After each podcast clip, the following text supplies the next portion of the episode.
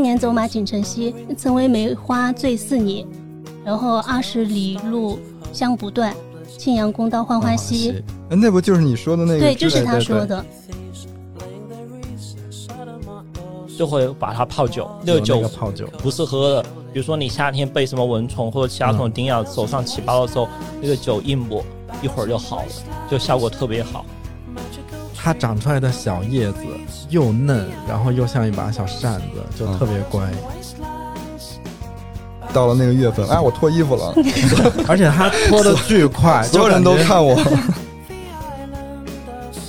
柿子巷、石榴庄、梨花街、芙蓉里、枣子巷、桃源胡同、拐枣树街、核桃园北里、皂角巷、木樨地、白蜡村、紫竹院、槐树街、松树街、干槐树街、劲松中街、双槐树街、松柏胡同、三槐树街。五棵松路。哇，你这一下五颗。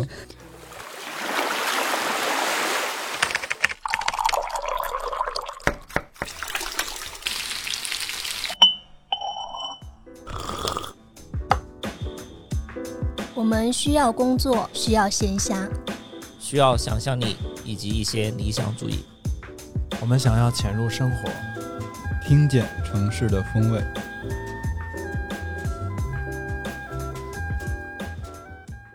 Hello，大家好，欢迎收听金鱼赫兹，我是邱鹏。我是 House，我是乐克。 我是怪美，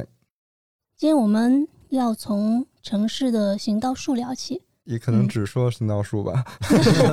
聊起也从这儿玩。嗯今天这期不是乐师傅的，我的本命选题，我特别爱观察那个嗯路边的绿化带，然后种了什么树、什么花儿、什么草之类 的。算不算直男选题？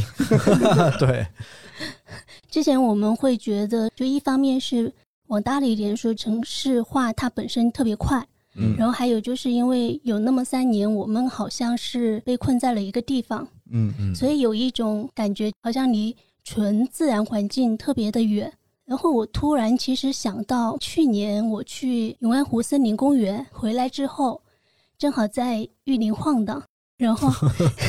它那里有一个招牌写着出售水泥河沙，所以我当时写了两句话，嗯，去森林里面消磨了半日，好像鸡鸟返旧林。然后后边 这句我听不懂。就是鸡鸟，呃，陶渊明有一句是“鸡鸟恋旧林”嘛，嗯就是被困住的、被困在笼子里的鸟，嗯返回到了从前的树林里面。嗯，嗯，然后写城市就好像是钢筋水泥建筑的一个森林一样。因为我们有时候会说嗯，亲近一下大自然。对，大家会不会有这样一种感觉哈？就是当我们在说我们去亲近自然的时候，我们好像似乎把自己站在了城市的对立面。所以，其实我们这期的选题就是由这儿而来的。嗯，城市里边大自然不敢说，如果你愿意观察的话，小自然还是多了去了。嗯，对，其实是有很多自然的迹象，然嗯后你随着季节去观察它们的话，会发现那些树啊、草啊，嗯，它是有有一些明显的变化的。尤其是最近成都在迎接大运会嘛，身边的一些包括媒体也好啊，然后还有朋友们也好啊，我们私下聊天或者说嗯各种各样的采访，我们会经常听到“公园城市”这个词。嗯，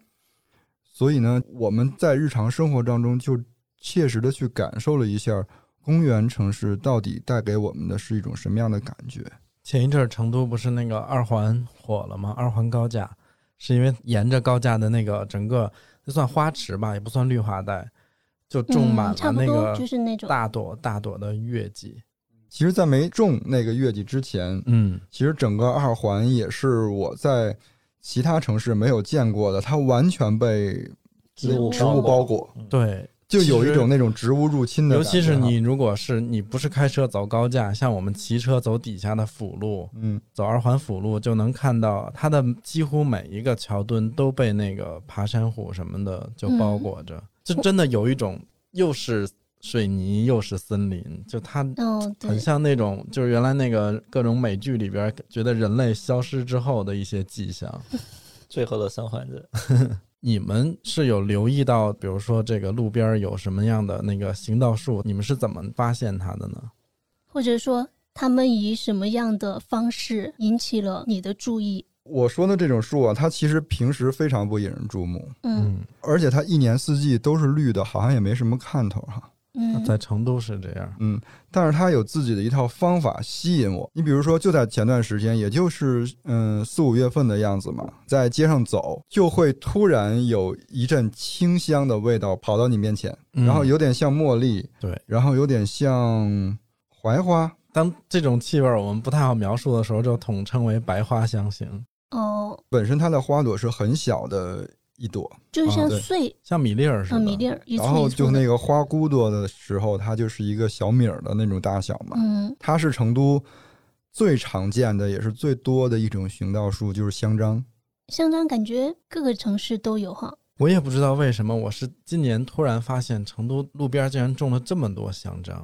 其实我们平时可能接触香樟制作出来的东西还会更多一些，嗯，就是嗯家里的衣柜里面那个樟张脑，老板，对，它就是樟树皮根，然后嗯结晶，然后提炼出来的嘛。也有嗯直接用那种樟木的一些木块儿或者片儿放在那个衣柜里边儿驱虫用。所以其实香樟作为行道树，它有个好处，首先嗯它自己不爱招虫子，对对吧？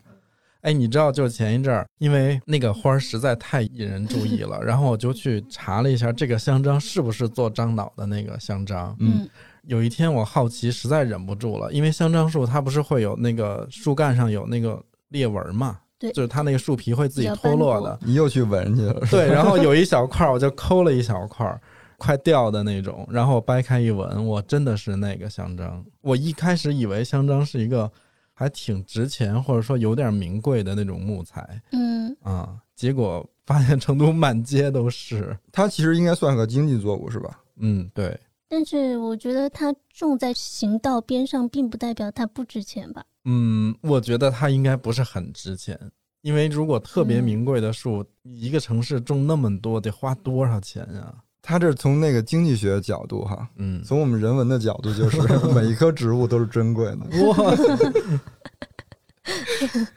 除了香樟呢，成都还有嗯，我今年特别关注到的一种树，在重庆和四川都很多，叫黄葛哦树。哇，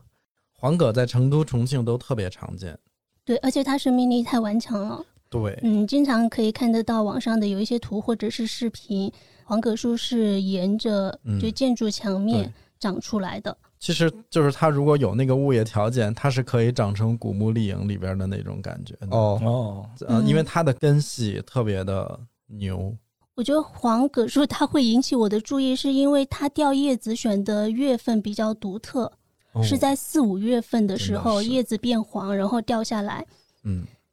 迅速的换了新叶，然后那个新的叶子迅速的从嫩绿色转成了浓绿色。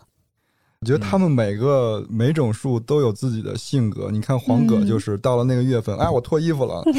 而且它脱的巨快，所有就人哎感都觉，看我。 就感觉是瞬间脱了，瞬间又穿上了。对其实我在十年前的时候，大概十年前就在锦里那附近嗯注意到了这棵树。当时因为天气比较好，然后我们拍了一张照片，天空很蓝嘛，你又觉得天很高，它叶子变黄的时候，你以为你是处于秋天，它还挺神奇的，它春天掉叶子。我不知道为什么，就是可能因为。我注意到它了，我就发现我每走到一个地方都有它。 那你可太能，我觉得黄葛和香樟应该是他们两个可以拼一拼，谁是第一，谁是第二。对，因为我们小区外面就有，然后挨着的林科路也有，嗯滨生街和长顺街交叉的那个口上有三棵挺大的黄葛树，它们每一棵都用一堵可能有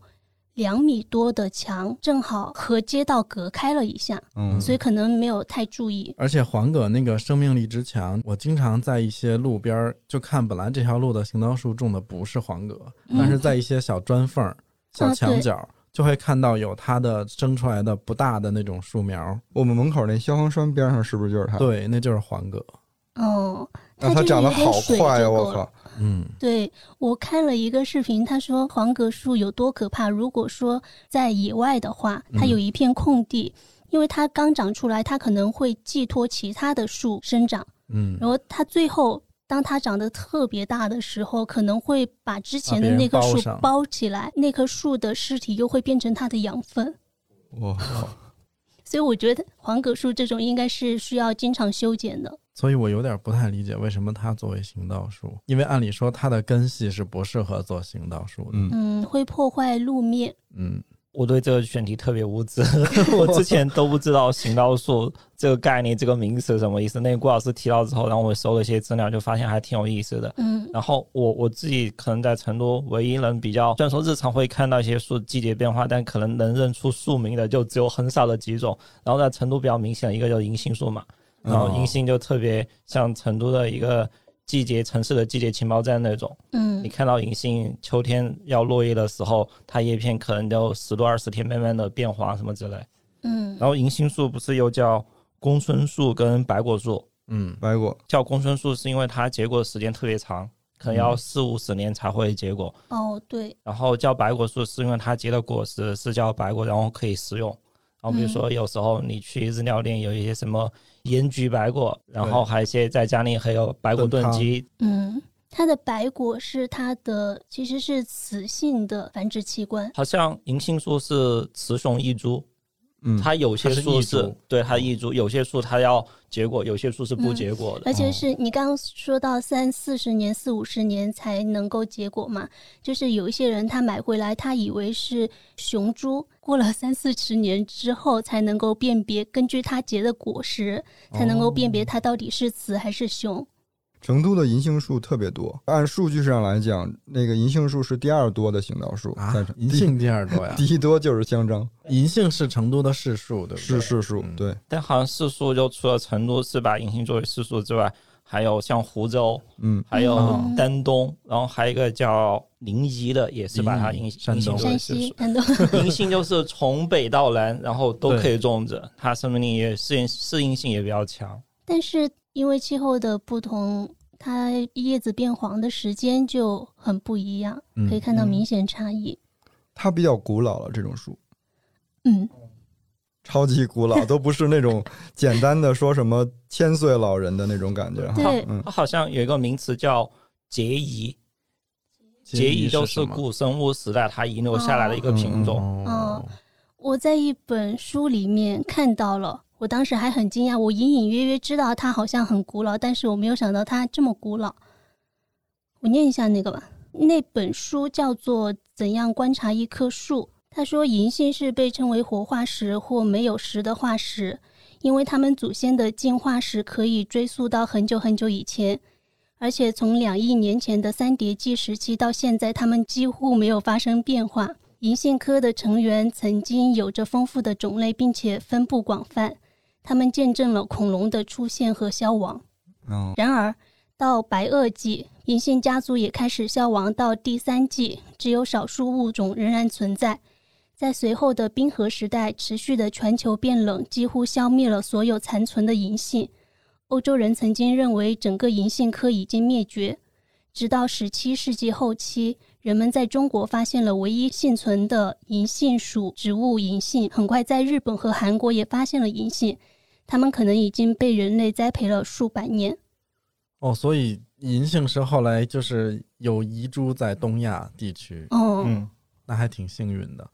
对，其实相比那个银杏黄，就银杏整个街道秋天银杏黄了是很美哈，嗯但是其实春天它也非常的好玩儿。啊它长出来的小叶子又嫩，然后又像一把小扇子，就特别乖。就是它叶子的形状还是很很但惊艳的。但银杏真的到了秋天那个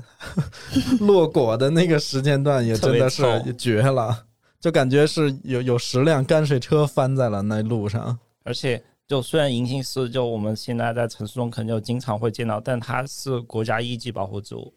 哦，哦，因为就像我们大多数见到的可能就是人工栽种培育的对，，也是嘛，都对灭绝了，快。对，就像刚才就秋鹏说的，它有很长历史之后，就所以说它就天然的那种野生的，嗯就基因的多样性，就所以说经常会看到有一些新闻，比如说某个城市有一些什么千年银银杏、杏百年银杏什么之类。嗯说到这个，我这儿有一个数据，是二零一三年成都市绿化委员会和林业局做的一个统计，嗯就是说在咱们成都的五城区里边，嗯，一百年以上的银杏树有一千八百零四株，哇，然后其中树龄在一千年以上的有七株，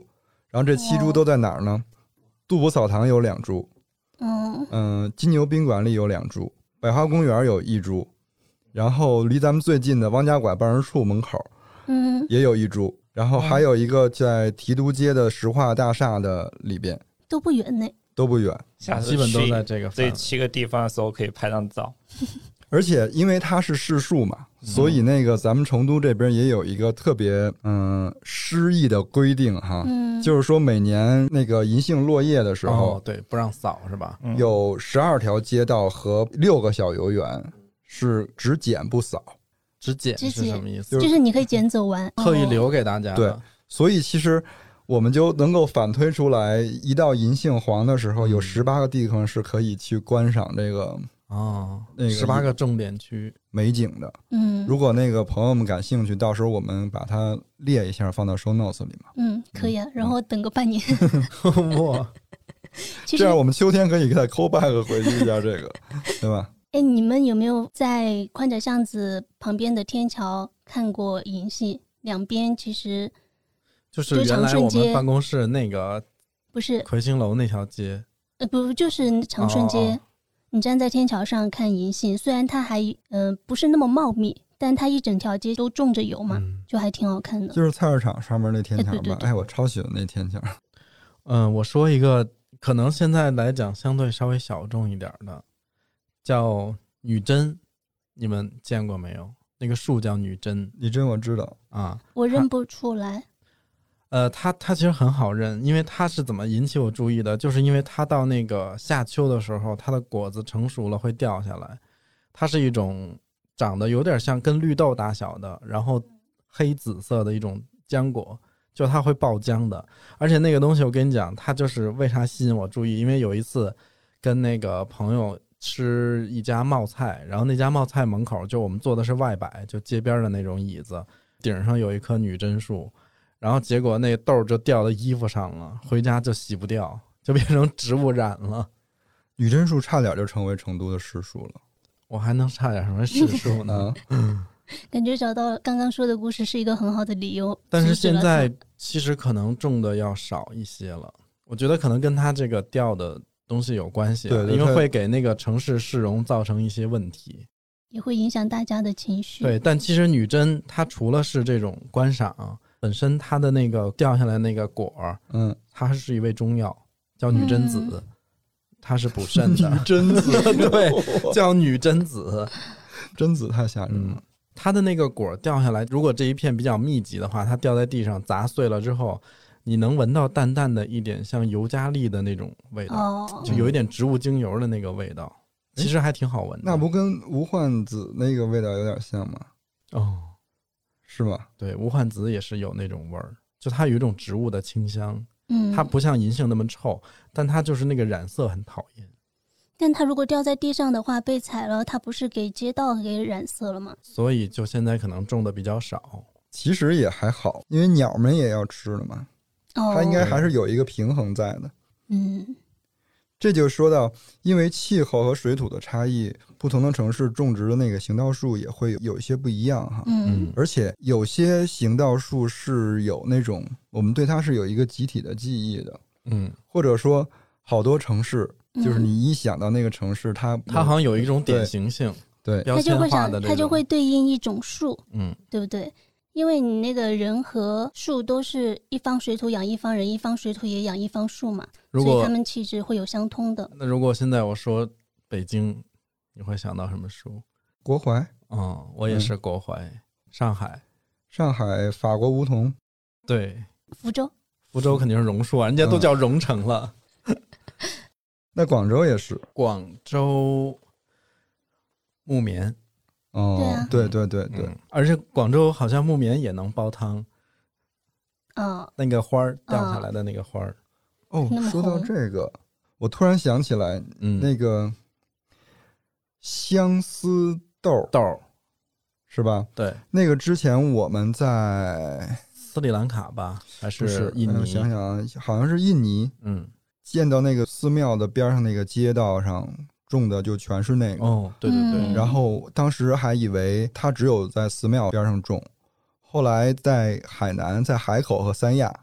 都有，就都是种在它对路边上，而且就是那种呃，有点像村子里那种概念的那种。嗯嗯，它它是一也种算热带形貌植吗物，嗯，嗯，也算王维有个诗红豆红生豆南生南国嗯国。春来发几枝，说的其实就是他。王菲还有一首歌，说的也是她呀。有时候，有时候她叫相思豆啊。那个小红豆儿好好看啊！对，不能让我看见那个树，你看见那个树，我你知就道气好炸走动道了。我就坐在地下蹲着捡半天。嗯，我其实特别喜欢岭南地区的气候。我知道就你是里它面人， 对， 好像上次哎说啥，我也是占领，就说的鸡是领鸡啊肉鸡对。因为我在比如说广州、深圳这种地方，就它的气候已经接近于热带了，比较温暖潮湿的这种地方，看到过那种巨型的，比如说榕树，榕树嗯就很常见，嗯，就我们所谓的那个独木成林，因为榕树的那个特点就是它的树冠巨大，你在福州、在广州什么的能看到那种树冠特别大，然后它有的时候还会生很多气根，嗯然后包括它自己的那个树的形态，就它的树的形态，你看它不是栋梁之材，因为它不是嗯那种笔直坚挺的造型，它就是丛生的这种感觉。嗯，香港不是也这样吗？好多那个路都已经跟那个榕树长在一起了。嗯嗯，然后除了榕树之外，还有你在 ins 或者在小红书上看到的网红植物，比如说什么家里种的橡皮树、嗯琴叶榕、嗯日本大叶伞，嗯，我在在办公室广东什么的都看到过那种路边种过的巨型的。我一开始以为橡皮树、大叶伞这种，它就是一个小乔木，就像那种种在花盆里的盆栽。嗯，嗯，但我看到那个才发现，它是可以长成树的，可能有个几米高。我觉三得到五米我觉得那它的的这种树龄都不短了。是吧对嗯你像那个橡皮树、琴叶榕，其实它们跟那个榕树一样，它都是属于榕属的植物。大叶伞跟它们不太一样，它是它其实学名叫腐叶鹅掌柴，就它是鹅掌柴科的啊，鹅掌柴属的。它的叶子没有那么厚，没有琴叶榕和橡皮那么厚，对，它像一个手掌嘛，它是那种嗯几个叶转子，嗯，对，跟枫树那样会开裂的。因为我自己特别喜欢热植，就热带的这些植物，像家里种了很多什么天南星科的东西，嗯，然后也有琴叶榕这种，因嗯为我很喜欢这种，呃，叶子比较大，然后比较圆润的那些嗯植物。我家的那位朋友已经长疯了，我昨天刚给他浇了，哪个朋友？天萨南利星，安是不是？对，嗯， 他已经快长到我一样高了。你们养这些植物的话，会觉得它们的存在会影响你们的性格吗？或者说，嗯，你会跟它有一些什么情感上的？我我要因为他早回家呀。又又提到了这个，嗯、我觉得其实是是一种选择。哎，你看，就是不同性格的人会喜欢养不同的植物，有的人喜欢养兰，得养兰花 养兰、兰兰花、兰草那些。嗯，需要精心呵护的，对但养兰花是需要门有门槛儿的。对，需要嗯比较钱。难。那我说一下枫杨树吧。枫杨是什么？枫杨树是，呃，我上小学的时候，我们村子里，就是我去上学的路上，村子里有一条河经过，河边种了几棵枫杨树，特别高的那种。然后每到夏天的时候，它的那一串果实就会掉下来，而我们小朋友就会把它捡起来，因为它是那种坚果嘛，长着两、长着一对翅膀的坚果，我们就会把圆珠笔插到坚果里面，就写不出来的圆珠笔，然后让它待一会儿，它就会变得好写。哇，还有生活小窍门儿。油脂我不，知道是因为什么，因为嗯油脂让它润滑了，是不是？我觉得可能是枫杨到底是枫还是杨？风清扬，它是心扉呀，你想说的是哪？ 你想说的是哪？就它是不是带个穗儿？对对对，它就是那种一串下来的，然后有很多个那种小带着翅膀的小坚果。嗯，你知道它音译名叫什么吗？嗯叫呃 Chinese wing nut。嗯 wing 就是翅膀，nut 啊就是坚 果，所以它叫中国赤坚果。真可吃！ 能吃 吗？你它们没吃不过能是吃吗？吧？你给中国人吃的坚果，它是胡桃科的，对，它是胡桃科枫杨属。对，而且据说枫杨属就是这一种植物。只有他一个人啊，那还挺孤独的。哦，嗯，没有考证过。哎，刚刚你们问为什么叫风娘嘛？嗯然后有一种说法是，就因为它长得这个坚果石和就和漆树的那个果实很像，漆树的那个果实不也是那个两个小翅膀嘛？对。然后一般漆属它也叫风嘛，嗯，所以就借用了这个词。为什哦么是杨呢？是因为它很像那种杨柳垂下来，就是它是长得很高，然后那个叶嗯枝条也会长得很细长垂下来的。我觉得这期可能要结合着百度听，哦？其实说到那个风术跟气术这个问题，其实在原来困扰了我好多年。我可以简单跟嗯大家分享一下，嗯哦，是不是这样？就是看着有些像枫树的，其实不是枫树。我觉得哈，就这个事儿，我们得先捋一下“风”这个概念。嗯我首先觉得“风术”不是一个特严谨的称呼，对，嗯它有点类似于民间的俗名儿，或者是怎么讲？就按照理论上来讲，其实我们现在常见的，我们所谓的什么日本风术，嗯然后包括我们现在路边种的那种红红枫啊，什么这种新的培育的品种，嗯它理论上都是气术，嗯它是气术科气属。就是戚薇加一个木字旁。对，嗯它的学名应该是叫气术。我觉得风是因为它好写好听，比如说、像原来古代也有好多那个诗词歌赋嘛停，车坐爱枫林晚。对，你说停车坐在气林晚，这就 很很绕，然后人家也不好读也不好认，所嗯以我们习惯性的把它称为风术。有一种叫风箱的树，它其实 是怎么了？连是地吗风就我不觉得看那了嗯个东西把它叫为风可能会更合理一点。它跟气是完全的两个东西。刚才我说了，就是我们这些日本风、红风，它是属于气属的，嗯然后气属科气属，然后枫香这种植物其实它是金缕梅科的，有一点像，因为它的叶子也分了分成那种几个手指的样子，然后也会变红。嗯但它比较好认的就是枫香树是三个指头，就它的叶子裂叶是裂、啊裂三三片瓣儿的，对。然后气树一般是五到七片儿，嗯就比较常见。嗯哦，也就是说我在路边上，嗯那路边上种那个，由于成都路边上种的全是气树，全是气因树，为它全是五个褶儿嘛。对它是五吧个、七个，然后有一种还叫鸡爪旗，鸡爪鸡气爪是，风就是嗯，对，就七个比较常见的。然后还有一个比较好认的，就你看种子，其实就很明显了，因为气树的种子是像那种，就刚才周凤鹏阳说的，有小翅膀，嗯，然后对着生的，就很像嗯竹蜻蜓，对对对对嗯嗯嗯对对特，别乖。我们可以怎么区别枫杨的那个果实和元宝枫的果实呢？就一个像嗯竹蜻蜓，一个像苍蝇，只是苍蝇的那 个嗯，苍蝇的那个翅膀再长一点，嗯，嗯，就是展开来的苍那蝇。我懂了，它这个翅膀就是帮助它在野外繁殖对的，。它就嗯是它干了之后，风一吹一扫就给它带走。然后刚才我说的那种枫香金缕梅科的，它的种子是一个小球儿。我一度以为，我们都知道加拿大的那个国旗上是枫枫叶，叶，嗯嗯啊，加拿大的国树嘛，是那个枫树。我一度以为加拿大可能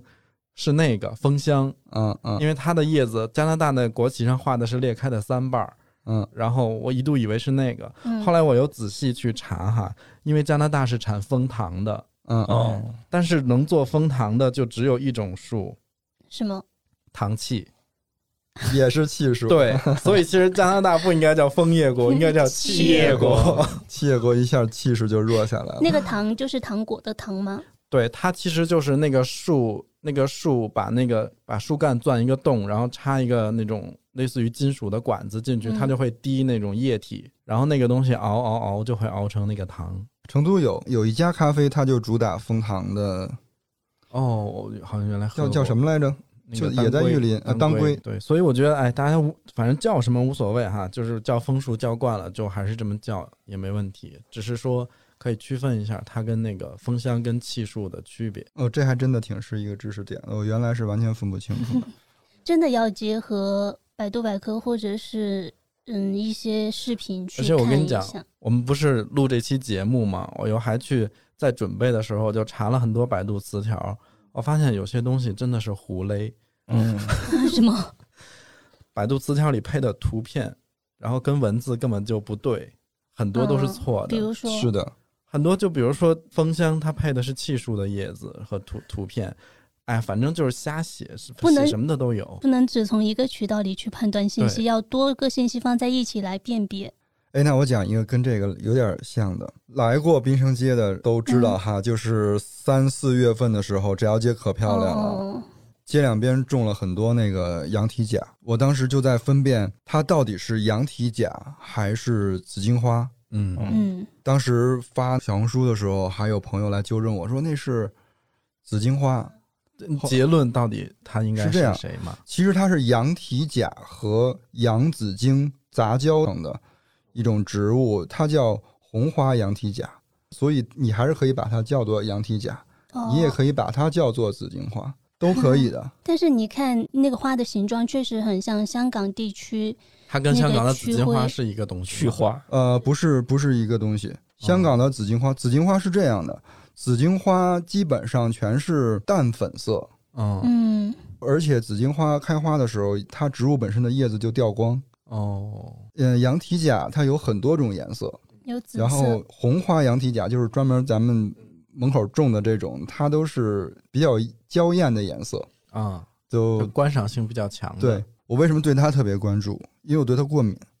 你这就把那个赖在了人家身上，也未经验证哈。因为我只要站在那花下边，我就打喷嚏，然后一会儿眼睛就肿起来了。就春季花粉过敏，你说我不能来，你要来它，而 且成都那个紫荆花又多，多嗯挺。多的。是不是紫荆北路那一边会有紫荆花？按理说应该是对，而而且现在你看那个羊蹄甲，它开完花之后，现在满树在结豆角，哦啊，嗯，我正在对对准备对着它成熟了之后去剪，剪了能干嘛？好看。哦，我还看到，呃，金合欢它也结了豆荚了，这个时间那他们都是豆科的。对他们应该都是是吧豆科的，豆科还挺庞大的我要说一个花， 是成都的市花，哦。嗯，芙蓉芙花蓉，但就现在感觉也很少见到芙蓉花这种植物。还真是，就可能我太多。，对我，我觉得有可能我见到我也认不出来。嗯，我对觉得还好哎，对可能在高升桥那边好像有一些，芙蓉花作为成都的市花，其实它历史还是比较长。就好像我调查资料，然后看到的是，就之前大概是后蜀国的时候，有一个皇帝，然后皇帝他有一个贵妃，他特别宠爱他贵妃嘛，那贵妃好像叫花蕊夫人，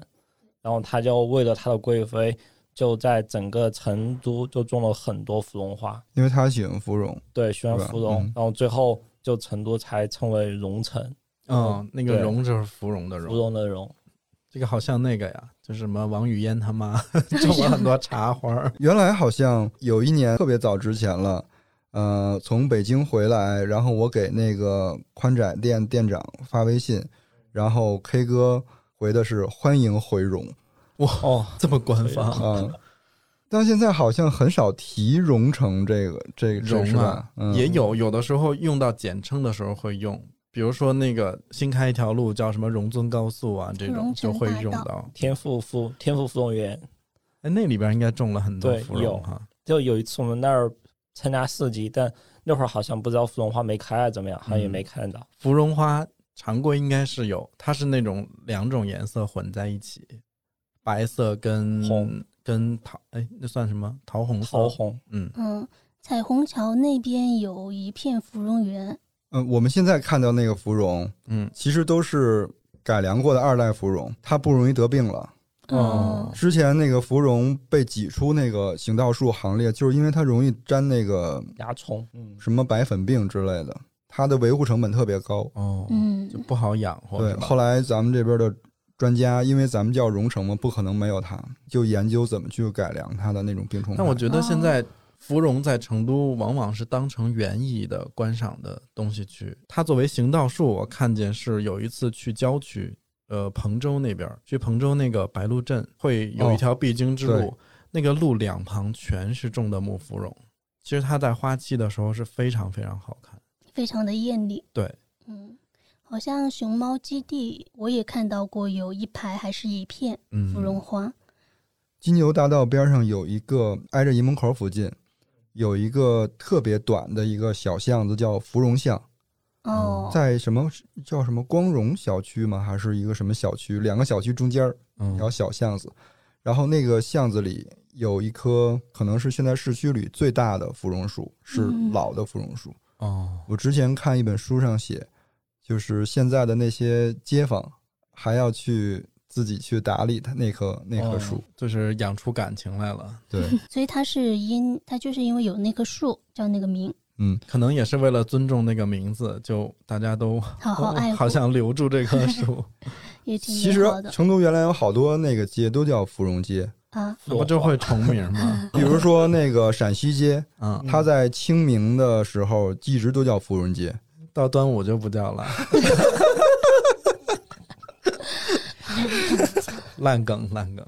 那天还想，就如果成都现在比如说汽车车牌都是川 A 什么之类的嘛，嗯，荣哎它威如果叫荣什么之类，就会感觉会比川要好听一你这些。车牌的行政行政单位是在省一级。 呃，对对，我说一个不是烂梗，正经的，有一个傻傻分不清楚的一个大家族，桐树、梧桐，梧桐、泡桐、还有油桐、嗯，法桐，就是所谓的法法国国梧桐梧桐，简称法桐。我觉哎得这嗯那哎，那个是不是也是桐树科的拱桐？拱桐是啥呀？王字旁恐那个吗龙恐龙吃的那个王字旁一个 共，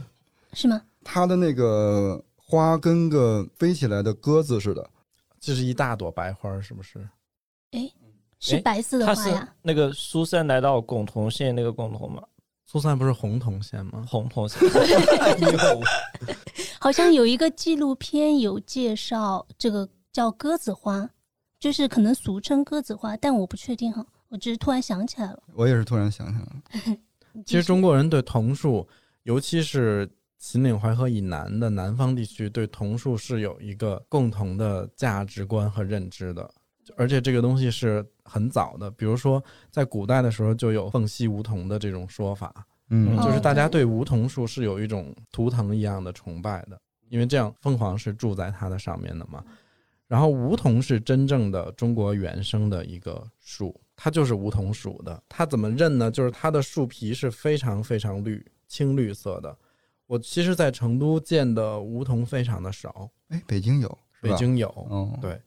然后它的叶子是那种，就是有点像一个桃心的形状，然后也是分了三瓣儿。嗯就叶子还是比较好看的，不开花儿，就它的花儿就跟香樟似的，是一小簇，就没有那种你明显可以看到花瓣儿。果实也像那个，就刚才咱们说长翅膀了似的，但它没那么薄哈，嗯它有一个小瓣儿，然后那个瓣儿还是一个兜子的形状，就有点像一个勺儿，就是那种一个圆，就是曲面的那个一个瓣儿。嗯，然后就有凹进去的，嗯对对，然后成都比较常见的是泡桐，比如说我们旁边的泡桐树小学，嗯嗯，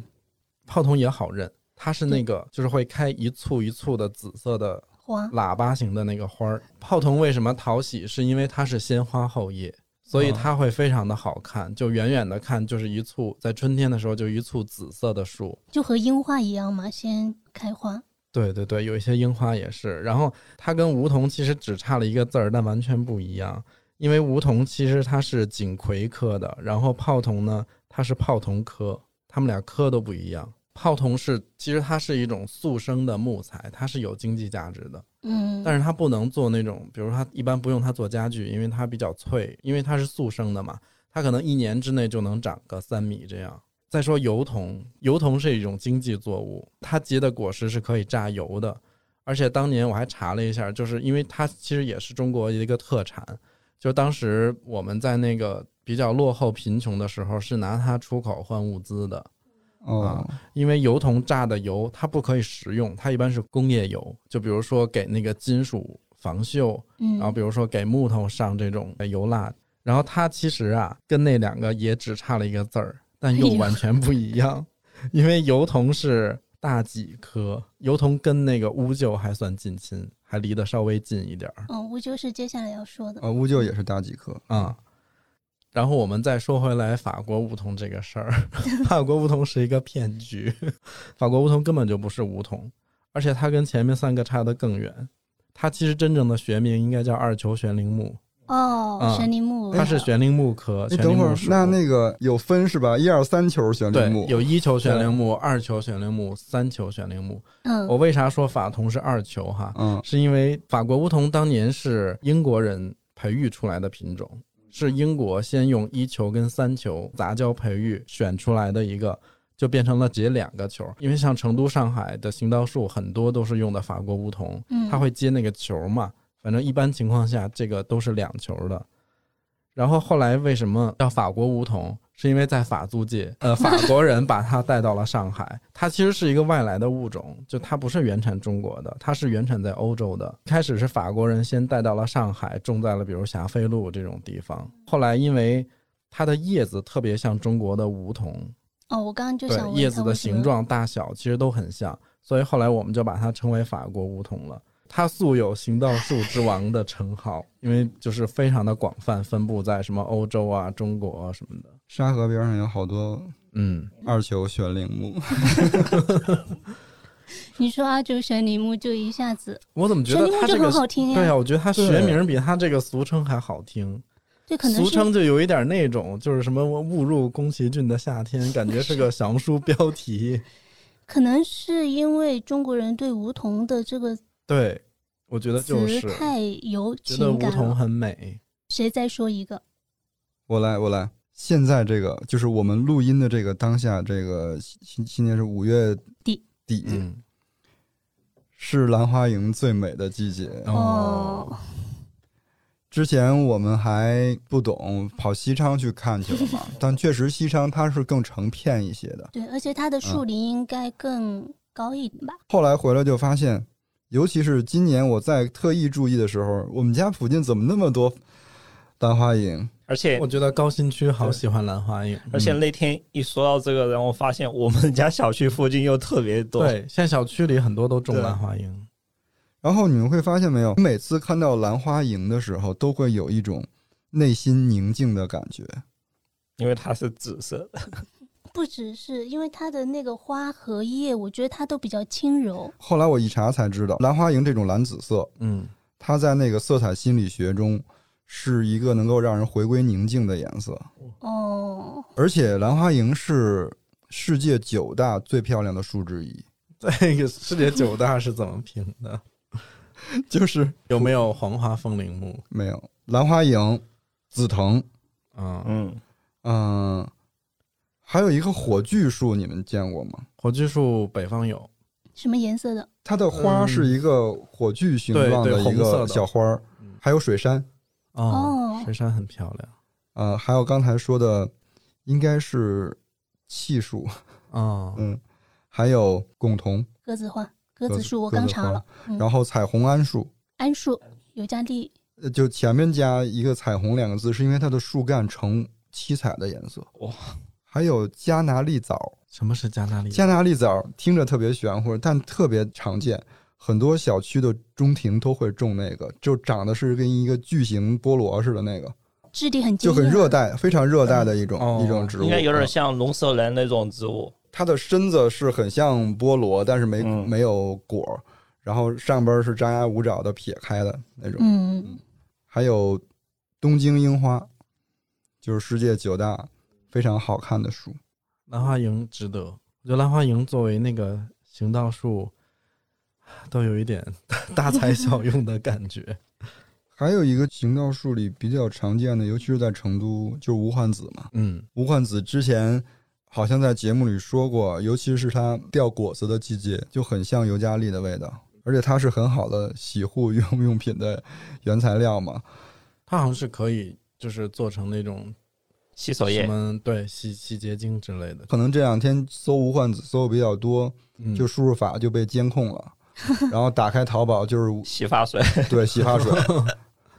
那天去 B 站搜了一下无患子洗手液，因为之前觉得它跟皂角树差不多嘛，嗯那就算一个教程。无患子的果实就其实特别像桂圆，比如说它九月结果之后，你把它果皮跟果肉剪开之后，把它果核拿出来，嗯然后把果肉跟果皮放在水里锅里煮，大概比如说一比三的水，嗯就加入水又煮开之后，你让它放凉，放凉之后家里有洗手液的那种容器，你给它灌进去之后，就其实可以日常当洗手液。我看哦那个视频，它就轻轻一压出来的泡沫就跟我们平常买的洗手液就特别像，就那天看了视频，我就特别想，今年九月我要自己 用哎无我痕也的做一个想哎洗我手液。可以试着 DIY 一下。那就是它跟皂角这种都是属于那种植物皂素含量比较高的。嗯，而且他们说那无患子你煮沸之后，其实它有一种菠萝的香味。哇，我就一那那天看到这个视频，就一下有点迫不及待吸引到。对，嗯，刚才不是提到有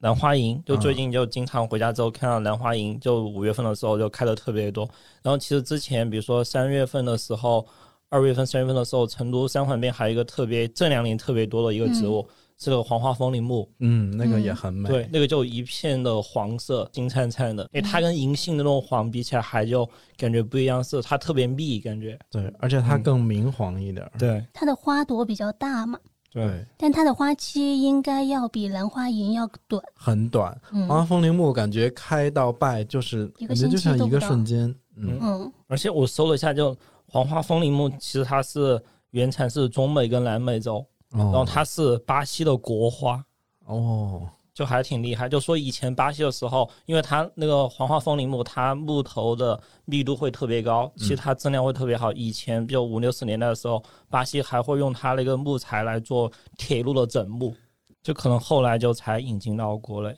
还有一个我想说的是，四川这边叫黄角兰。它学名叫白兰花，不是白玉兰，是白兰花。它到底是叫黄角兰还是叫黄葛兰？黄角兰，刚刚是黄葛然后树，用就我们老家那边土话，好像就黄格雷，黄格雷哦。有时候比如说你去四川周边、成都周边一些小县城，特别是夏天的时候，就会看到有一些老婆婆，就她把那个白兰花就用线穿成一串，可能一串上对有三朵或者说五朵花，然后可能就卖很便宜，就一两块钱。对，而且我怎么觉得他们一年四季都在卖？昨天晚上吃饭还那个饭馆里走进了一个阿姨卖这个花儿一，般它就一串，然后就很多人会去买，之后就挂在衣服的扣子上，然后有些挂在就自己，比如说你开车的话，就车对挂在后视镜后视上镜面。对但是我我觉得那个花儿不太适合近距离的闻，我觉得它跟栀子花一样。对对，嗯，嗯，它是有点会腻的那种香。它特别甜腻，对，就很多这老婆卖的，一般都是像白兰花，还有栀子花，还有是这两年好像有卖茉莉花，穿成一大串的也有。但小时候我们把那个白兰花自己在家里挂了一阵时间，它就稍微有点腌之后，就会把它泡酒，那有个那个酒泡酒的不是喝的。比如说你夏天被什么蚊虫或者其他嗯虫叮咬，手上起包的时候，那个酒一抹，一会儿就好了，就效果特别好，就相当于是家庭版自制的六神花露水那种感 觉。我今天有两个自制版的，都有点种草。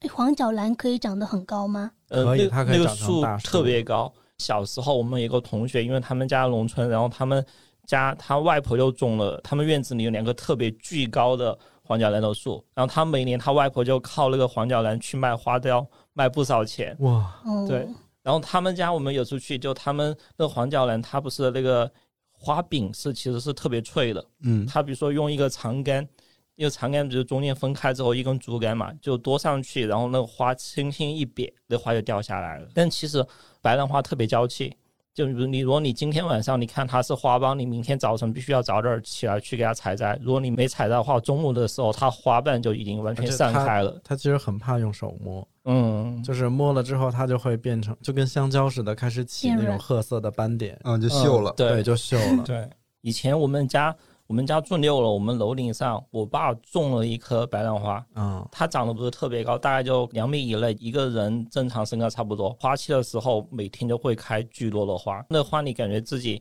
你用都用不完。 消耗不掉。对，我先说一个栾树吧，唱歌的栾树，不是就是栾树。刚开始知道它的名字的时候，我没有 get 到它的美。 嗯我是在一个那个呃，有一个生活在杭州的成都作家叫桑格格，我当时在他的微博上面看到他拍了一张照片，是从他们家比较高层的地方嗯，拍了栾树结的果子，他说觉得很好看， 我没有觉得哪里好看，但是，我后来 get 到它的美，就是这两年，呃，尤其是去年的时候，我在我们家附近有一条叫，哎，叫岷江路，因为我之前把它搞混了，它旁边还有一条叫岷山路，因为它种的很密集，然后正好你观察到它的时候是先开了黄花，然后结果子，果子是红色的，又是成片的，所以它的那种观赏的效果就特别的好。栾树长得很像一种甜品的奶盖，就是它一到那个季节就 会对盖。就顶上会戴一个红其实黄色黄色的的那个帽子，对，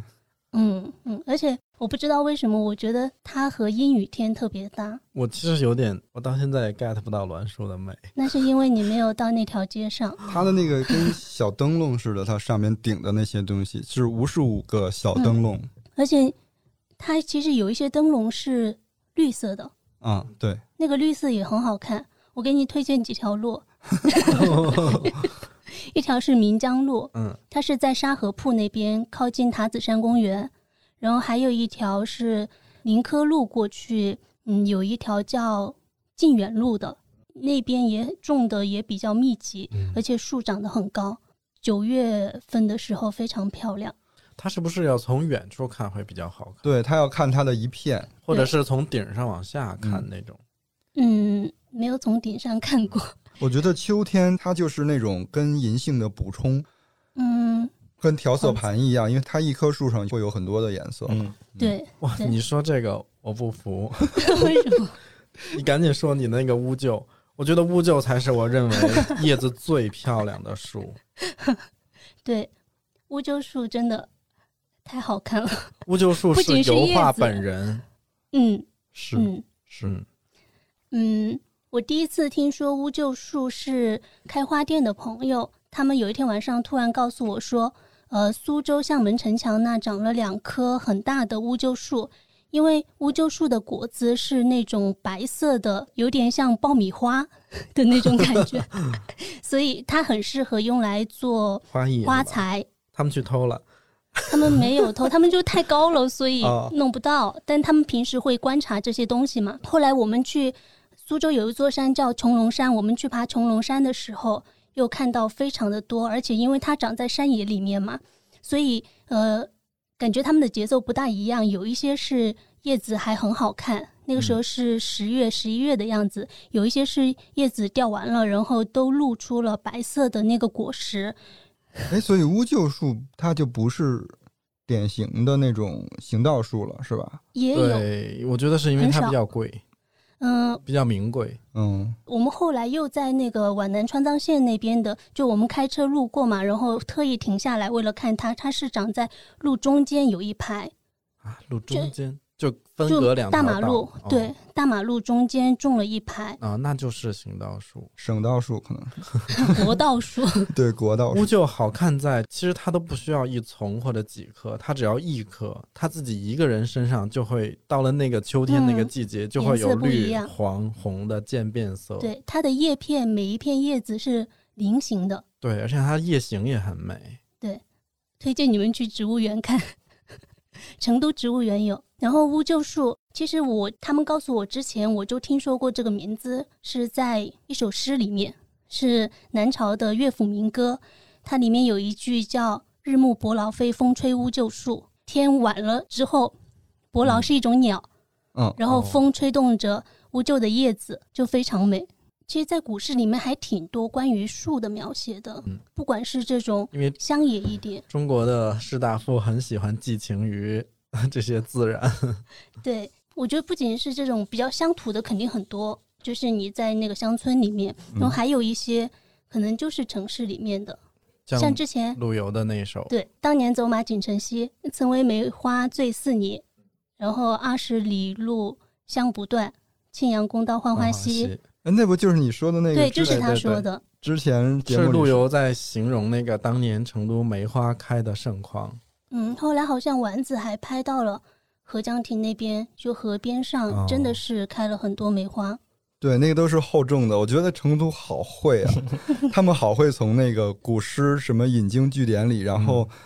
嗯、让我们现代人也感受原来的那些东西，嗯太会了。嗯，后来郭老师不是发了一篇文章，其实里面也也写了几句嘛，比如说杜甫他有一句是他那首诗的名字叫《西郊》，然后后面两句是，呃其实就四句，很简单：石出碧鸡坊，西郊向草堂，市桥观柳细，江路野梅香。其实就是两种柳。没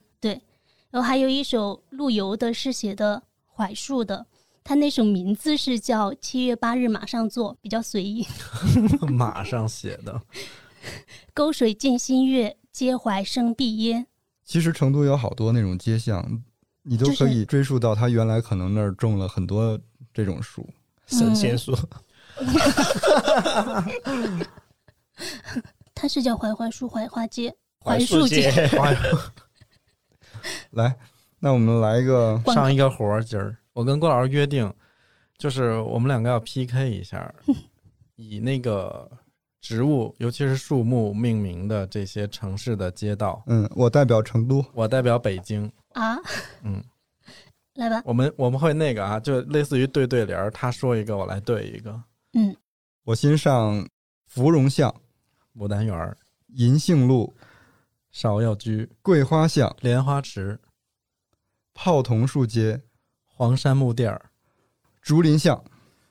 呃柳荫街、柿子巷、石榴庄、梨花街、芙蓉里、枣子巷、桃源胡同、拐枣树街、核桃园北里、皂角巷、 木樨地、白蜡村、紫竹院、槐树街、松树街、干槐树街、劲松中街、双槐树街、松柏胡同、三槐树街， 五棵松路、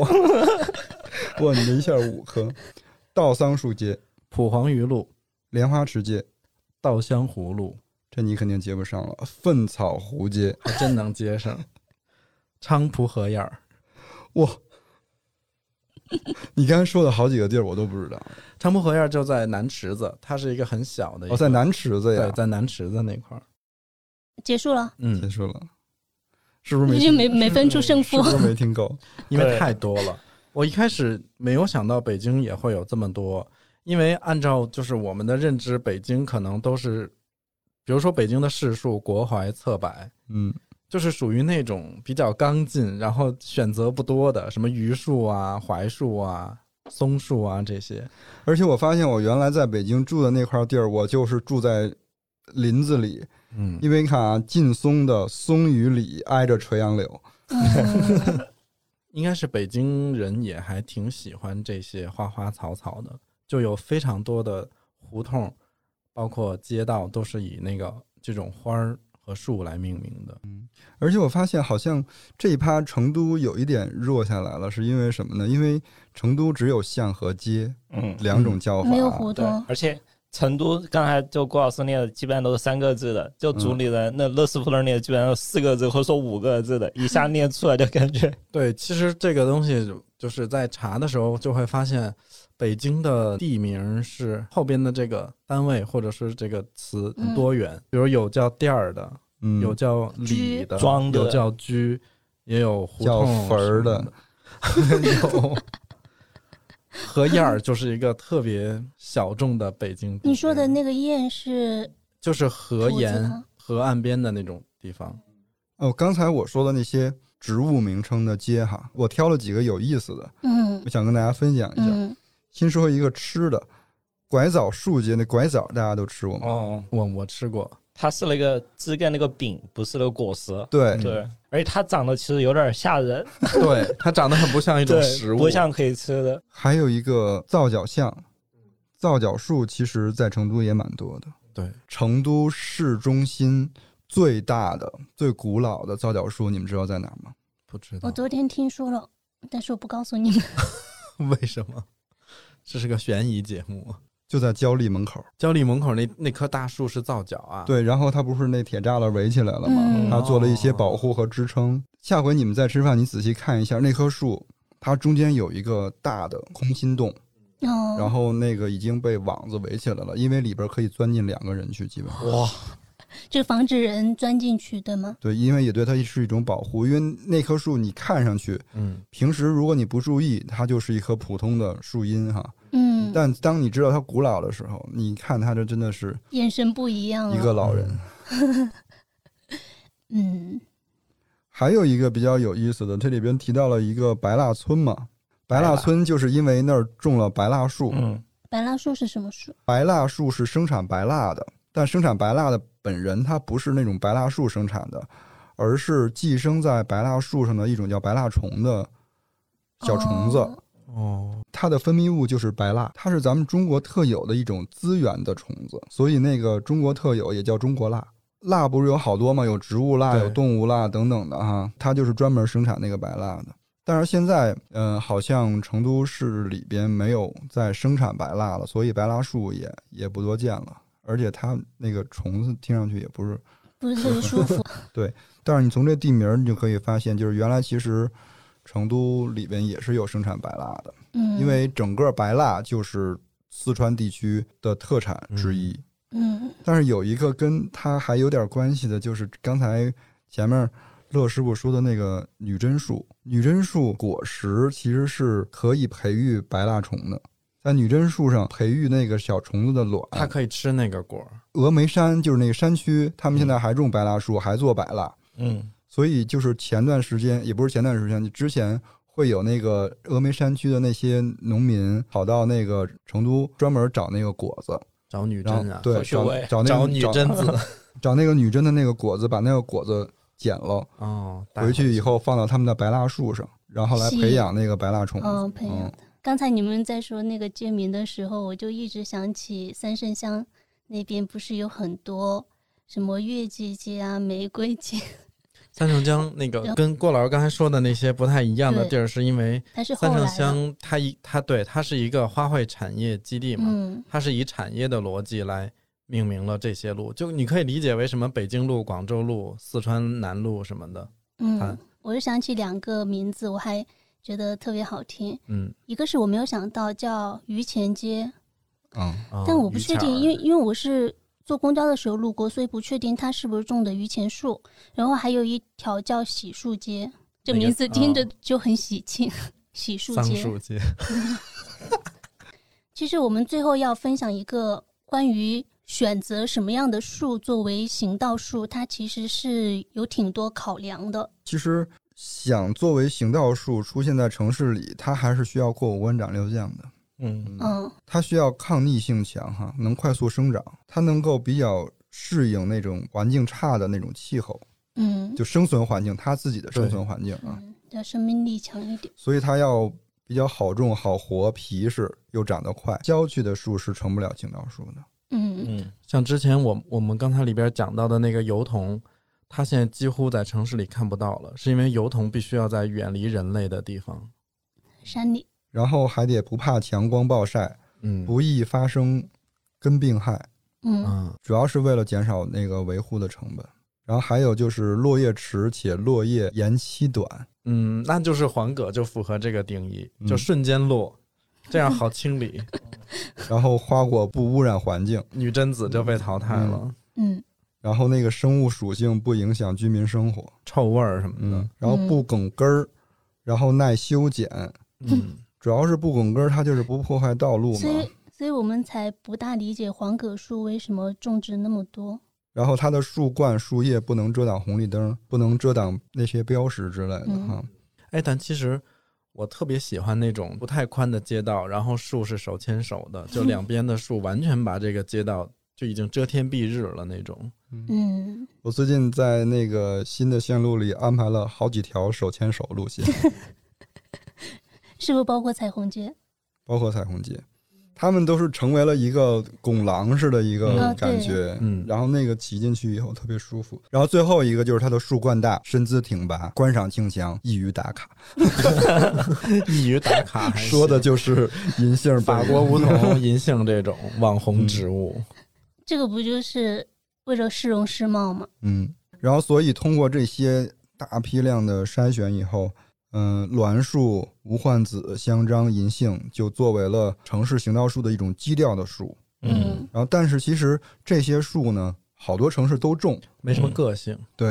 然后大家怎么才能突出自己的那种城市名片呢？所以就开始那些城市里的植物学家，他们就去研究本地的本土的那些植物能不能作为行道树，怎么考量它能不能成为行道树，需要三十到五十年的时间呢？哇！就你想想，银杏你要长三五十年才能结嗯果嘛，所以它要考虑的更长远一点。也就是说，比如这几年我们陆续看到兰花楹越来越多。嗯，对，黄花风铃木。但其实这件事是三五十年前嗯科学家就已经在做这个事儿了。对所以你看，其实一个城市被称为公园城市，有很多我们看不到的努力。嗯，嗯，嗯，甚至可能不是一代人能够。 行道树真的是太常见了，它可能是我们生活当中的另外一种附近性，我们非常常见又没有被留意的这些植嗯物。之前有一些朋友，就他可能自称植物杀手，然后偶尔就会问我说。这种不太能养花的手适合养什么花儿？嗯我说你直接下楼去看你们家绿化带，哎，啊，就往往一个城市里边，它的行道树、它的绿化带种的植物，一定是最适合这个地方的风土气候的。 但是不建议直接挖着走。那那肯定不行。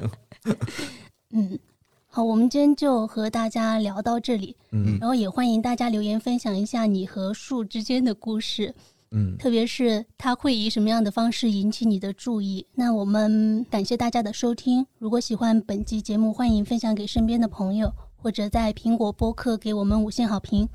我们有一个听友群叫“金鱼赫兹饭前饭后群”，如果大家感兴趣的话，就请先添加微信“金鱼赫兹 FM”。下周二见，拜拜。拜拜拜拜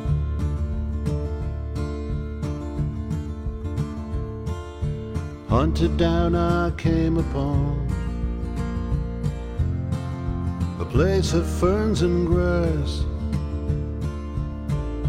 gathered to a redbud tree and now their footsteps pass where I crouch in dread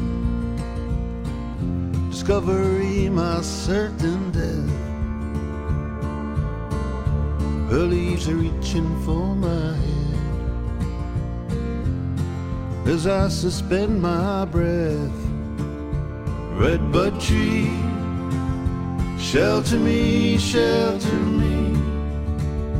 Redbud tree, shelter me, shelter me.